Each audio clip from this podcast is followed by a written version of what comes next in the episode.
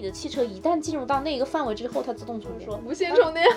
碳中和的一个大花园里面，对，非常多的花小种子都然后我们完全无法判断出来哪一朵能够开出真正我们现在就因为美像我的，丽的花。我有三次是威马，然后还有三次是小鹏，哇，那你这个新能源汽车的比例很高。Hello，大家好。Hello，大家好，然后又是小又是熟悉的配方，是的我们继续理财之道这个栏目对的第二期节目。嗯，我们今天的话题是跟碳中和相关的。嗯，对，也就是目前当下非常热门的一个话题吧，不管是各大媒体啊，还是说包括我们的播客上面都会有出现“碳中和”这三个字。那么我们今天也就是想来讨论一下，碳中和到底是什么，为什么要做碳中和，以及呃，在这个碳中和的大背景下面，厂商会出现哪样的投资机会，嗯，也就是对目前分这三个板块。但是我们想借由这个碳中和的话题，然后来聊一聊新能源啊，然后包括很多其他的行业啊，以及对于未来的一些畅想吧。嗯，就对对对对对，像我们都看过那个《流浪地球》吧，嗯其实那个时候的社会，你就发现大家都住在地底下，对所以其实可以想象得到，因为地底下它的温度肯定是没有像在地面那么高的，嗯所以它肯定是会利用很多嗯新型的能源去保持温度。所以我觉得像《流浪地球》里面那些场面，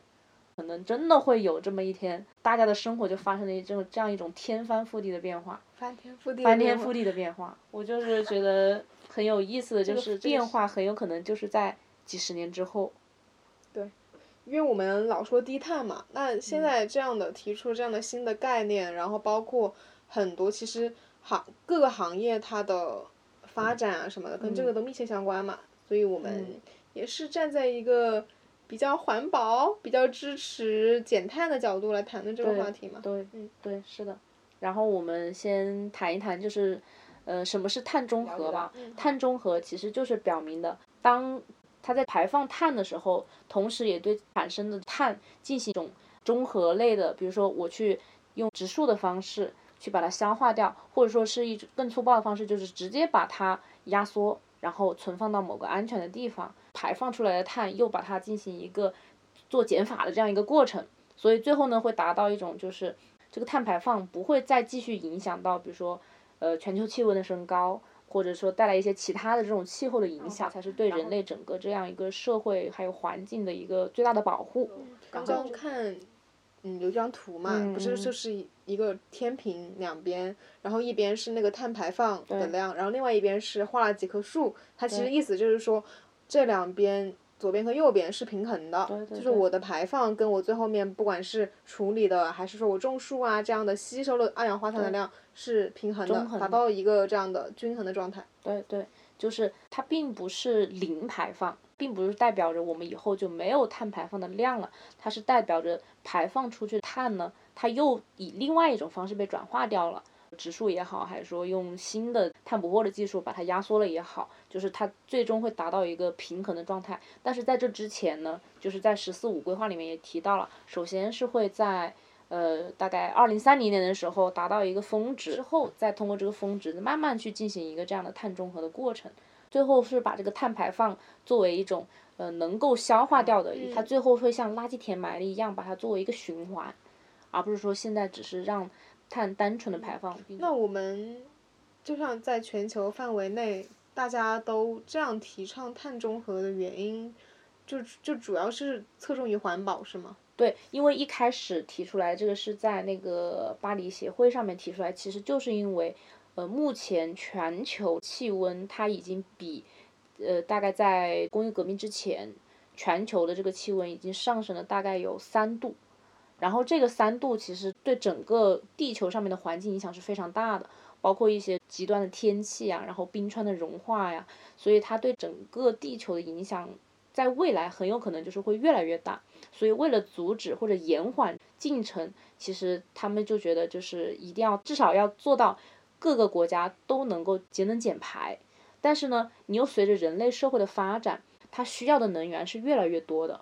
所以在这个时候呢，他们就需要做到一个新能源。你像包括现在新能源就是这样一个技术突破，它可以做到零排放，电动就可以做到零排放。那么这样一种技术，它就会可以帮助到整个国家去做到一个节能减排的这样一个效果，但是它并不能完全的取代以前传统工业，比如说像火电，包括煤炭呐，它不能完全的百分之百覆盖。那么这个时候，不能覆盖的那一部分怎么办呢？这个时候就是要碳中和，就包括首先是植树，植树就可以一部分的去消化掉这个碳排放，然后呢就是碳捕获的技术，中和其实并没有那么简单，包括到现在为止，碳中和它都还是一个概念的东西，因为它并没有一个非常体系化的，比如说啊现在我们就哪几个技术就可以做到了，或者哪几个产业我们就可以马上量产这样的技术。其实并没有，现在其实目前为止，十四五规划其实是去年九月份就才出的，到现在为止它是一个概念化的东西。嗯，对，就我理解应该是它只是停留在一个政策的角度。对，政策的角度，对对，所以就等于说国家会给补贴嘛，然后就会有很多公司呀，对对对，就往这个赛道里面奔嘛。对对对对对对，碳中和是一个大的背景，一个大的概念，这个之下我们个人怎么去思考？里面会带来的意义啊，包括一些投资的机会啊，还有说真正的我们能够为这个社会做一些什么样的改变。好啊，那我们刚刚就讲了一下大概碳中和是什么，然后以及在全球意义上来讲，主要是在这个气候方面，为什么我们要实现这个碳中和？然后我们可以讲一下如何才能实现呢？对，然后这个也是在呃“十四五”规划里面有讲到。就首先呢，其实像我们现在的社会，其实包括之前工业革命那一段时间到现在为止，这个煤呀，就是煤炭消费始终是占到整个社会生产力的一大部分。所以，所以煤炭消费一旦大的话，它这个碳排放量会就会大。比如说原油，比如说开车，它就会进行这样一种碳排放。然后比如说你。呃，包括烧热水，现在当然烧热水用了天然气，但之前是烧煤，嗯，所以其实，在过去很长一段时间里面，就煤炭的消费量是非常巨大的。那么，首先国家要做的，肯定第一个是调整这个能源的消费结构。像我们现在在深圳的话，你可以看到出租车一律是要求是新能源汽车，也就是它不允许再用那种传统的油车去作为这样一种消费类的工具，对。其实补充一个有有意思的事情，就现在你说嘛，都是比亚迪的嘛，全部都是比亚迪的。然后我记得我之前有上过一辆就是烧油的车，油车的车，然后后面就跟我跟跟我朋友讲，跟同事讲嘛，然后说我今天坐了辆红色的那个小轿车，就是出租车嘛，然后他是那个，他说天呐，你知道吗？整个深圳好像才现在只剩两百辆还是四百辆，就是你要碰到就像中就像中奖一样，是不是？对，像你讲的就是这样。是是，真的是这样的，因为因为我觉得现在目前，呃，但当然北京、上海我没去过，嗯，但我上回不是回了武汉吗，嗯，没有新能源的车子，嗯，长沙也没有，没有，很少，非常非常少，可能你见，比如说是那种私家车可能会有吧，但是连私家车都非常少。其实这说明什么呢？就是可能一线城市会好，但是一旦到了二线或这种新一线城市，其实你发现这个能源结构还是。维持在曾经的那样一个状态，油车依然是现在的整个嗯交通工具的消费主力，就是它已经是占到了可能百分之七八十以上。所以像我，因为我们在深圳，它既然是政府出台这个政策说一定要求出租车必须是新能源，所以它才会所有出行都是以新能源的方式出行。但是呢，你看在其他城市，包括你说长沙也没有，然后包括武汉也没有，其实都都是非常大的这种省会城市。它都没有的话，其实在中国来说的话，目前这个能源的调整，肯定还是有非常长一段路要走。我们连个人从个人做起的话，像比如说垃圾分类，它其实也是一种节能减排的方式。因为当你垃圾分类之后，你很多东西都是不需要再，比如说垃圾填埋，还有垃圾焚烧，它也是会造成这个二氧化碳的排放嘛。所以垃圾分类也做好了之后呢，它也会在很大程度上去做到这个节能减排。然后这就是个人的消费结构了。所以你看，从国家大的这种能源消费，还有个人消费结构来说的话，就是需要我们从自上而下也好，自下而上也好，都需要去做的一个调整。但我就想，新能源这个车的普及嘛，你看像很多城市，它可能现在的状况，目前的状况可能是还没有那么多，可能跟深圳比起来没有那么多，但它可能其实跟它原来比还是多了很多了嘛。对。我想，其实还有很大的原因是。你可能在这个城市里面，它的充电桩啊那些配套的东西还没有建立起来，所以一旦那些东西逐渐建立起来之后，那大家就觉得说啊，我现在还蛮方便的，那我买一辆这样的车又有补贴，然后我又有能够用很少的钱能够买来一辆特斯拉，或者说买来一辆比亚迪的某某型号的车，那我觉得是很好的，那我就愿意去买嘛。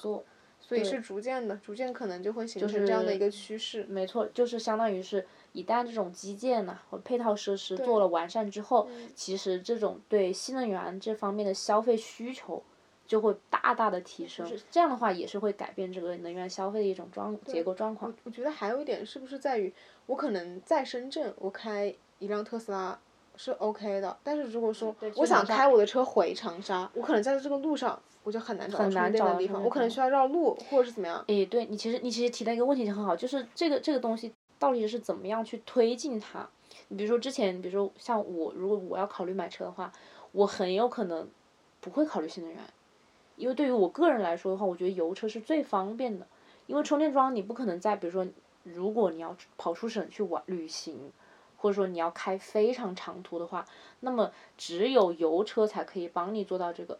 但是像比如说新能源，它没有办法做到我能够及时充电，或者说我能够储备，是吧？我能够储备，当然电池也是可以储备，但是它也有安全隐患在内，对吧？就目前的话，像这个锂电池，它也有出现过爆炸呀，或者说有一些动力不足的情况，那我也会考虑这种安全问题。但油车的话，这方面的几乎的风险我们可以就规避掉了。像你说这套设施一旦做起来的话，也许我就不会考虑这些问题，我就放放心心的去。购买新能源的汽车，因为特别是对于我们如果说一开始并不是那么懂新能源汽车这个方面的人来讲，我也很难真的去知道，比如说从深圳到长沙的这个路上，我能够遇到几个能够充电的服务站，或者说能够停车的地方，那我需要花超过正常行驶路径的多久的时间，然后才能回家，或是各种种情况吧，比如说我在这里充电要排队吗？嗯，对吧？就很多这种相关的问题啊。对，所以你其实你已经发掘出了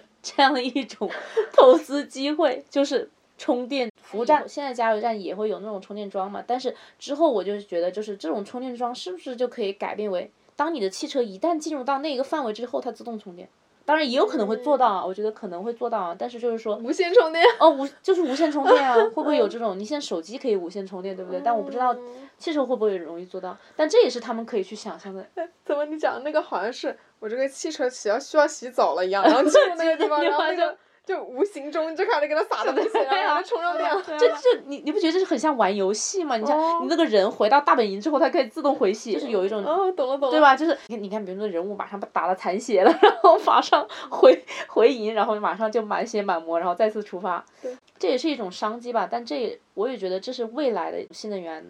发展的一种趋势，就是它会更好的让人更便利的去使用新能源的这种。没有人在做这个吗？目前你想，锂电池它肯定是要充电桩的。对。因为因为因为现在新能源汽车是用锂电池嘛，对吧？呃，特斯拉其实是有在做这方面，他们把电池变成可移动化，就相当于是充电宝一样，你你随身就是汽车也可以随身带这个充电宝。Interesting。是吧？就很好玩吧，就是它随身带个充电宝。充电宝得多大？就是台湾有一个专门做这种呃电动就电驴。电电瓶车的那种电池的，它叫 Gogoro，然后这个 Gogoro 呢就专门做了一种现在到处分布的那种充电宝一样的，它就是你的那个电池拿出来就可以用，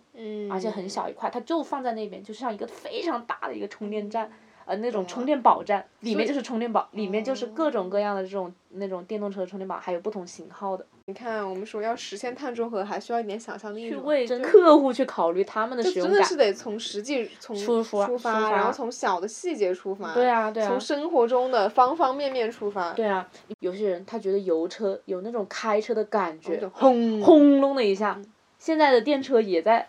做模拟这样的嘛。对吧？就是它模拟那种油车的那种轰鸣感，就让驾驶员更有那种开车就《速度与激情》的感觉嘛，对吧？它也会尽量的去，这也是一种完善。虽然说可能很小，但是可能你尽量的去提高你的驾驶感。驾驶的这种舒适感啊之类的，电动车我不知道你有没有，就是你有没有开过电动车？开过之后你就发现电动车真的一点声音都没有，还感觉你自己不在开车，哦，感觉自己没有开车的那种状态。确实，它是可以自动巡航的呀。对啊，对啊，是啊。但其实像无人驾驶也是未来的一个，我觉得是个蛮大的方向。其实你看，他们现在其实很多人开高速嘛，都都都是是可以使用那个无无人驾驶那个状态的，啊对对对你还是会观察，但你可以点选那个状态，它会自己走。嗯嗯对你就不用手一直扶着不光是像新能源汽车啊，因为新能源汽车是现在比较热点的一个这样的产品嘛。嗯国内的赛道龙头公司呢，其实已经有非常多了，隆基股份呐、宁德时代呀、在全球都是非常顶尖的企业。这些企业呢，很有可能就会成为这个赛道的护城河。他们也是不断的进行创新突破，尽量的去加大这个锂嗯电池的它的效能。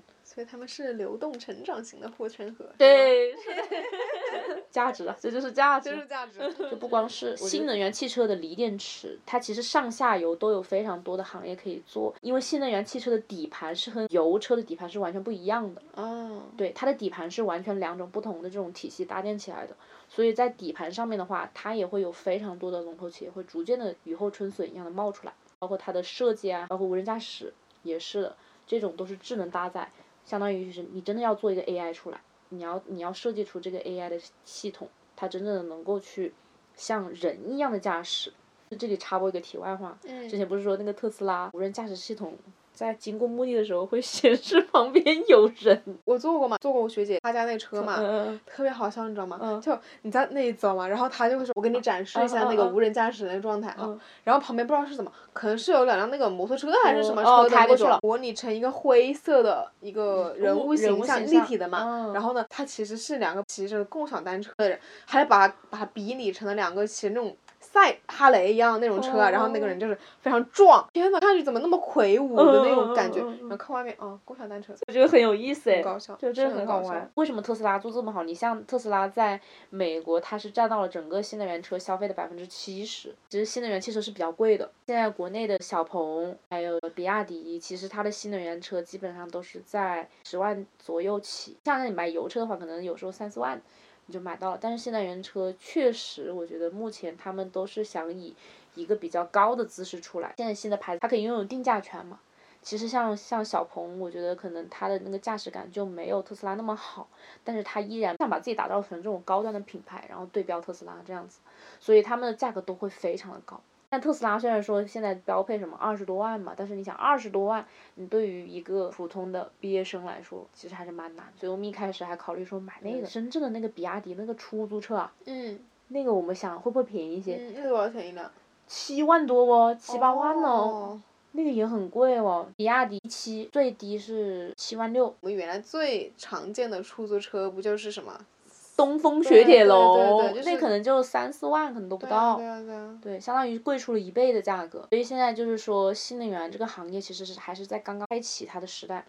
就是它所有的东西都处在一个非常混沌的时候。因为当你发现这种定价都非常高的时候，就是它的估值其实是偏高的。目前来说，新能源，你像特斯拉，别人都说它有泡沫，因为最近一段时间的波动非常大，大家都会觉得，哎，是不是因为它出现了泡沫？确实，我觉得泡沫是一定是有的。为什么呢？因为你现在的技术跟不上，现在没有那么多公司，没有百花齐放的那种感觉。所以，当一旦有一个细分的赛道出现了一家公司之后，它拥有了定价权，它一定会把它的估值拉得非常高。这个时候的话，就会出现泡沫。如果要我们说在碳中和这个大环境下面有有什么样的投资机会，我会说非常多，但是一定要选好细分赛道，还没有百花齐放的时候。也许这个花开出来，它就是一朵非常小的花，但是它现在都是花苞，现在是一个碳中和的一个大花园里面，对非常多的花小苞，种子都已然后我们完全无法判断出来哪一朵能够开出真正我们现在就是因为美像我们丽的花。但是最后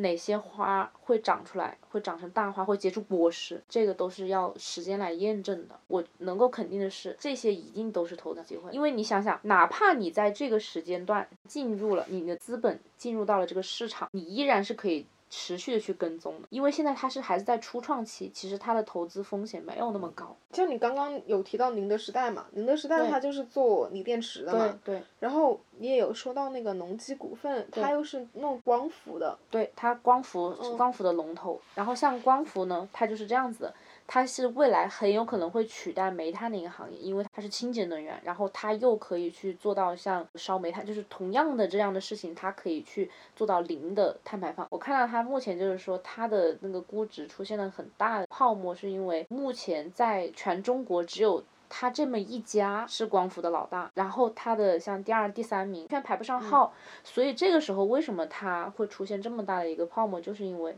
没有人没有资金无对手，法分散，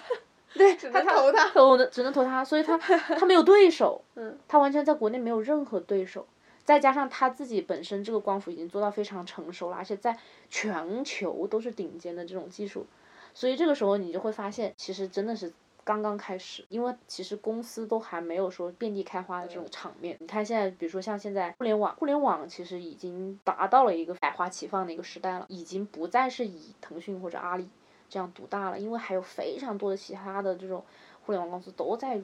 冒出来，都在不断的创造价值。但是目前而言呢，你看新能源这一块儿，它确实就只有那么几家在不断的做，所以我觉得还是要等，它一定是非常好的投资机会，甚至在未来三十年内，你只要愿意去研究，你只要愿意去看。它都一定有非常多的好的投资机会，但是呢，至少要等到其他的公司也等到成熟起，瓜瓜熟蒂落的时候对，等到所有的嗯花都开始开放的时候，我觉得那是对我们普通人、普通投资者而言是个非常好的机会，等于说现在只开了一朵花，因为你没有参照物，哦，你没有办法比较你，没办法比较它。哦你想，你如果真的要去投资一家公司，其实你要，你不光是要看到它这个行业，你还要去深入到它内部，渗透它、刺破它的面纱，看到它内部的管理结构、它的人员架构、它的这个盈利方式，等等等等。而且还有很重要的步骤是我们要 benchmarking，我们需要有可比公司嘛。对那他现在这个公司，它真的就是一家独大，在这个行业里面。对，虽然不可否认，他在这个领域取得的成就是非常大的，嗯。潜力也是无限的。但是我们作为普通人，当然希望会有更多的公司做出更好、更多的新的一些技术的研发呀，然后一些新的产品啊。就是这样的话，我们心里才会有一个参照物。只有一家公司的时候，你其实完全看不清楚整个一个公司的发展状态，因为没有其他的公司可以去对比。当然也可以去投啊，对吧？就是你可以觉得哪家公司比较好，你可以去投去买。但是呢，这个时候其实你很难做出一个对比，它在这样的一个路径上面是否是真正的正确，它是不是在做正确的事情，这对我们普通投资者来说其实是很困难的。因为我们没有说像那种很完美的投研团队，我们可以去研究国内外各种各样的公司，我们可能只能看到啊，他出的公告，还有他可能有一些其他的重大事事项。那么在此同时，我们如果没有其他的这种公司去对比的话，我们就会发现啊，没有办法去给他做一个评价。我觉得这是是机会也是风险吧，是你没有办法再去对一个公司进行非常体系化的评价，它确实是在一个非常混沌的状态。嗯，就是在那个混沌状态中，有那么几颗明星你看得到，但是其他的都还在雾里。那我们现在说的是这个能源方面的嘛，就是一个新能源啊，然后重整这种清洁、清洁能源对吧？而且你刚刚不也有提到嘛？就是那个碳捕获的那个技术。对，碳捕获技术现在目前也是相当于是一个概念上的问题。像碳捕获呢，就是什么呢？把空气当中的这些二氧化碳都捕捉到，并且压缩非常非常小，然后埋到地下的安全场所里面。比如说枯竭的石油田呐、天然气田啊，这里面有点类似于垃圾填埋，只是它的这个过程会更清洁，就是不需要燃烧啊，或者进再进行二次的碳排放。那么这个时候呢，其实需要的还是首先是碳捕获的技术，怎么从空气当中抓取二氧化碳，真是跟空气作对啊！长得天方夜谭一样。对啊，就感觉很很天方夜谭。然后把这个二氧化碳捕捉之后呢，你还把它压缩压缩，最后还可以形成像可视化一样，就是它可以看见，并且你把它一块一块落到枯竭的天然气田里面。所以现在目前呢，反正我是感觉是在有一点炒概念的意嗯，思，因为确实非常遥远。但是现在技术发展这么快啊，我们也说不准，可能三三五年之后它就出现了啊。那么之后又会遇到什么问题呢？我首先想了一个问题啊，如果说真的有碳捕获的技术，那碳中和还有没有意义呢？你都可以把碳都捕获起来了，你碳捕获的技术可能有，但是它捕获的话，它能不能跟得上我碳排放的量呢？对吧？嗯，对。但是你想，它还是会占用到一部分的这个份额啊，它是不是会挤压新能源这个行业？但我想的是，你刚刚之前到的那一嗯点，等于说我们现在这个碳排放可能是一个非常大的一个盘子。对那么我们有一部分的东西呢，是我们非常非常想让绝大部分。尽可能多的部分被新能源、清洁能源这样的绿色能源所取代，对但是肯定还会有残留那样的一部分对对对是永远无法被取代的。那么我们碳捕获捕获的是这一部分，哦，我明白你的意思，就是说它是捕获那一部分可能非常，难以被中和掉的那一部分。当然我们想的最好的情况，三分之二或百分之八十，瞎说的，就这种 就这种类似的非常大比例的部分，对，全部都被干净的能源取代了。那剩嗯下的这一些我们不想要的部分，那我们就需要一个这样的技术来捕获它。嗯就是不管是碳捕获，还是说我去种树，我去植树，嗯我去吸收这个多余的二氧化碳，嗯嗯嗯，对对对对对。这样你可能就不会侵占到它新能源发展的空间。对，新能源发展空间是潜力是无限的，对但是一定是会要看它的整个一个细分的赛道，它把它的上下游，就是这个路有很长的路要走，我非们的我们提出我们讲的所有的话，讲的提出所有的假设，包括愿景，都是非常理想的，肯嗯定是不可能真的落地的。我们肯定只能走一步看一步。比如你今年、明年、后年，你有五年、十年都不一样。是不一样，很不一样。毕竟这是一个非常全新的概念。比如说，我会觉得，那新能源就是不断的去减少整个社会上的碳排放，对吧？它会不断的去挤压这个曾经的传统行业，就是传统电行业的市场份额。那最终火电行业会不会消失呢？这个我觉得是很难说的，因为我本质上会认为不会消失，我觉得还是会存在。一定会有这样一个份额，甚至可能这百年内啊，它可能都不会被取代，就是它还是会有它非常顽固的那一部分在，但是并不代表它就是以曾经的那种传统，比如说就烧煤，它会不会转变成其他一种我们可能目前还没有办法想象的一种方式，哦比如说啊，它不是烧煤了，它可能排放出的不是二氧化碳的，可能是其他的气体，可能是其他的这种元素，但是只是它不排放二氧化碳了。比如说我可能原先就直接排放二氧化碳出去了，但是呢，我现在可能有新的技术，技术我转换它一下，我虽然还是烧了煤，对，但是我最后排出去的东西干净了。对，干净了，会不会有这样的技术？就是这是我自己个人的、个人的这种理解啊，就是嗯我可以，这样的化学的角度是可以理解的。对吧？就是它会，它也，但是我觉得这也属于碳中和的一想要达到的一个目的方式，就是这这两个行业是嗯不会被消灭掉的，只是以另外一种方式存在罢了。因为我们的终极目标是为了减排嘛，那你这个对绝绝对是减排的一种手段是一种手段。对，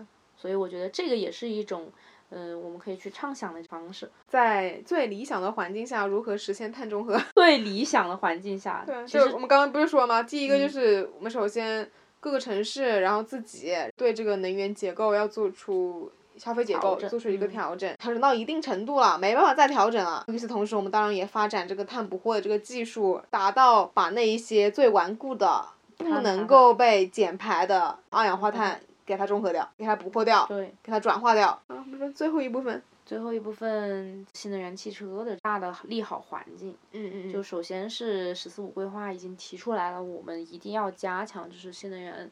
这方面的建设，并且是一定要求在这个五年一定要减排大概百分之四十。所以其实新能源汽车是一个怎么说呢？紧急的政治任务，必须要利用新能源汽车方式去达到我“十四五”规划的目的，我要减排。那么你最终要减排的话，你只有用不断的去加大这个新能源汽车的需求量，供求关系只要求上来了，那么最终比如说这个碳排放的量才会才会慢慢的下降。因为目前为止，对啊非常多的制造业都是需要烧煤的，但是这种烧煤的是不是可以在短时间内就达到这样一种技术的突破？就是我不烧煤了，很难，很难。他们在做，但很难。对，我觉得这种转型可能需要花到十到二十年的时间，很有可能。但是新能源汽车技术现在目前为止，我觉得已经是成熟，足够成熟到让我们去使用了。只要政策下来了，钱到位了，其实就是可以做到的，让新能源车不断的去普及。那么这就是新能源车一个大的利好环境。然后再加上目前我们中国自己本土的这种新能源汽车龙头行业、龙头公司已经其实是在全球都是非常有名的。宁德时代的真是它是供不应求的。哦，亿维锂能，啊，亿维锂能，对对对对，他们两个真是供不应求，他们的订单量太大了。就像上回给你看他们像他们的财报，你说是应收账款，嗯，预收预预收账款，嗯就说明是什么呢？别人都求着他，让他开订单，给定金，给定金，说你说你给我造电池，嗯，这就说明现在为止，就是中国这样一，在中国的这个环境里面，我们是老大，就是在我们我们的公司已经达到了这种技术成熟的状态下，全球的新能源汽车公司都来找中国去生产电池的话，那么其实对于中国来说，这就是一个非常好的一个开始，因为他们有了定价权，他们就可以去控制这个市场，包括就是说像不光是电池，还有下游可能销售这一方面，都有会有非常大的市场和空间。全产业链的一个影响。对能是这样对全产，因为它是核心嘛，技术是核心，这一块就是相当于是他掌握了这个锂电池之后，因为锂你没有锂电池，相当于新能源就没有新能源汽车，对，没有血液，所以他掌握了这个技术核心，他就可以掌握定价权，他有了定价权，他就可以对这个市场进行这个调控。包括未来，如果假如说国外出现了比较强劲的对手，我就拉低价格，继续增加我的份额，扩大我的这个市场的这个份额，都是非常，我觉得是很非常容易的事情，因为他们已经在这块蛋糕上面已经切了非常大一块儿了。对，因为你像这个锂电池是新能源汽车的心脏吧？对呀。你没有它的话，你动都动不了。是的，是的，是的。确实是这样子。是的，而且现在因为整个中国的市场是这样子的，就是货币在紧缩。但是经济在上行，国家是希望一部分股市的泡沫给去掉，去掉之后呢，其实想做什么呢？资金火力集中啊，对准那些龙头行业去打呀，就给你发子弹呢。资金回笼了就是资金回笼 嘛，资金不断的回笼，因为在今年肯定还是有非常多的这种，呃，新能源公司要上市的，嗯，所以其实这个子弹是要留给那些有意义和价值的一些公司。是，我现在在。你看，我们现在去很多大商场去逛一下，你看，就不管不光是特斯拉，然后小鹏，还有好多其他的新能源汽车的牌子都来了耶。我之前看那叫哪吒，我就从来没见过。我也是，我也想说这个哪吒，我是那个指挥中心啊，啊对，就是那个那个哪吒。我惊呆了，我说那个车叫哪吒，它的那个 logo 啊，其实跟特斯拉有点像。有点像，有点像，有点像。还有一个牌子，威马，体验感非常好哦，它其实是带有一点那种。黑科技的感觉，就是它的那个车身上面会不断的亮那种，嗯，各种各样的光。如果是三条杠车子也是很便宜，只要也六七万吧。我当时觉得已经是在整个新能源车算非常便宜了，而且我觉得比小鹏要做的好一点，是底盘比较高。因为小鹏的汽车它那个底盘很低，其实你上去之后有点不舒服，就你感觉人有点被压着的感觉。然后我觉得威马也不错，然后还还看了一个哪吒，就越来越多，而且就是在这短短的几个月里面。之前从来没有听说过，我也是最近才搭那个花小猪，搭到过三四次，都是威马汽车。然后我后来搭到威马之后，次数越来越多，我就开始去关注这个。去年开始进驻到市场的，然后现在已经有，你看在深圳已经有这么大的一个比例了。我觉得，你比如说我坐十次车，我有三次是威马，然后还有三次是小鹏。对，还有三次小鹏。哇，那你这个新能源汽车的比例很高的呀！是是很高啊，是很高，相当于是还因因为现在目前比亚迪是比较大的嘛，对。然后特斯拉属于高端，我觉得它是属于高端消费人群的。一般来说，我们 平常做的不可能说做到特斯拉。特斯拉就你可以就像苹果一样嘛，你是要彰显价值的，对对对对对，你是要彰显你个人的你这个。就有有点像是你自己的个人的一个形象气质的另外一个标签。特斯拉有点有点类似于打奢侈品的那种感觉了，它已经有点在做那种品牌效应了。对对对，是。所以当时其实我觉得，像就中国这边目前冒出的新冒出的这几个新能源汽车的品牌，我觉得还是蛮大有可为的。至少说在订单方面。这个觉得量是不断的往上涨的，这有点像百花齐放啊。对啊，这就是百花齐放。我觉得现在就是目前新能源汽车这一块百花齐放的这个效应在慢慢出来，需求方是在不断的扩张的，那么供求的那一方它就会不断的有这个资金进出，进出之后它就可以研发，就是这样一个资金循环。等于说它帮你创造了很多你可以选择的品牌跟车的类型。对。你可能原来你只能买特斯拉，你觉得太贵了买不起。对。但你现在觉得说，啊，我想开新能源汽车，我也可以选小鹏啊，我也是，要是愿意，我也可以选哪吒呀。对啊。如果我觉得它可爱，我也会买呀。就是因为它会给消费者提供越来越多的选择，它扩大了整个市场的辐射范围。嗯。就其实可能以前对我来说，那我觉得特斯拉贵，那我就会去买油车，不会考虑新能源汽车。但现在既然新能源汽车有这么样多样的选择的话，我就会去考虑。甚至我可能觉得，我先买一辆那种小电车试一下。嗯，理解是。新能源汽车肯定是目前整个碳中和背景下第一个的投出现的第一个投资机会。然后之后我们不知不知道啊，就是像光伏啊，还有可能什么碳捕获技术，那都是很之后的事情了。但是我觉得新能源汽车一定是目前的第一个投资机会，包括现在经历了这样一波大跌之后。一定是一个很好的机会入场，因为我个人不能去判断这样怎么啊，什么时候可能跌到底了。如果我觉得那个是底的话，我会愿意去在那个那个时候，我就愿意建仓。货币在紧缩的话，肯定是会缩水的，就是所有的这个 A 股都会缩水。那么这个时候，其实勇者就会进去了，因为你知道这是机会来了。你就蓄势待发。对，蓄势待发，准备好子弹。因为现在目前唯一的两个黑天鹅事件就是疫情、中美关系吧。中美贸易战呢，这个问题也是非常影响整个一个订单量，还有包括它上下游的这样一个市场的供应关系。但是现在我觉得，你像疫情这方面应该是稳定住了。好吧，那我们今天这次就浅谈了一下我们最近了解的碳中和，嗯，然后以及我们觉得未来会怎么样发展啊，然后包括哪一些行业啊，现在正在发展的，跟未来可能会存在的一些新的投资机会。虽然也没有说哪个公司可以投资啊，因为也因为那个公司还没出现。他连名字都还没取。对，它花苞都没长出来。